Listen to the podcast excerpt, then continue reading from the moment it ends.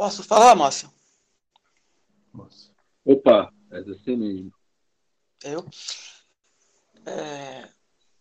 Irmão mentor, é, descrevendo essa experiência quase morte e guardando, é claro, as devidas proporções históricas e, e, e de propósitos divinos, a conversão de Paulo seria um, um pouco disso também? Você Uma pode experiência repetir? Você pode repetir, por favor, moço?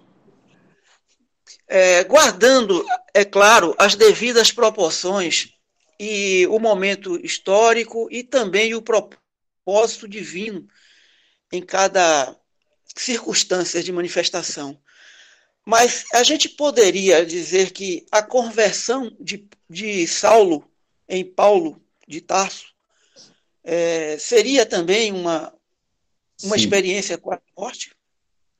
Sim, moço, e dentro do descrito foi algo bastante parecido. Quando ele diz que o cegou e caiu ao chão, foi algo muito parecido com isso.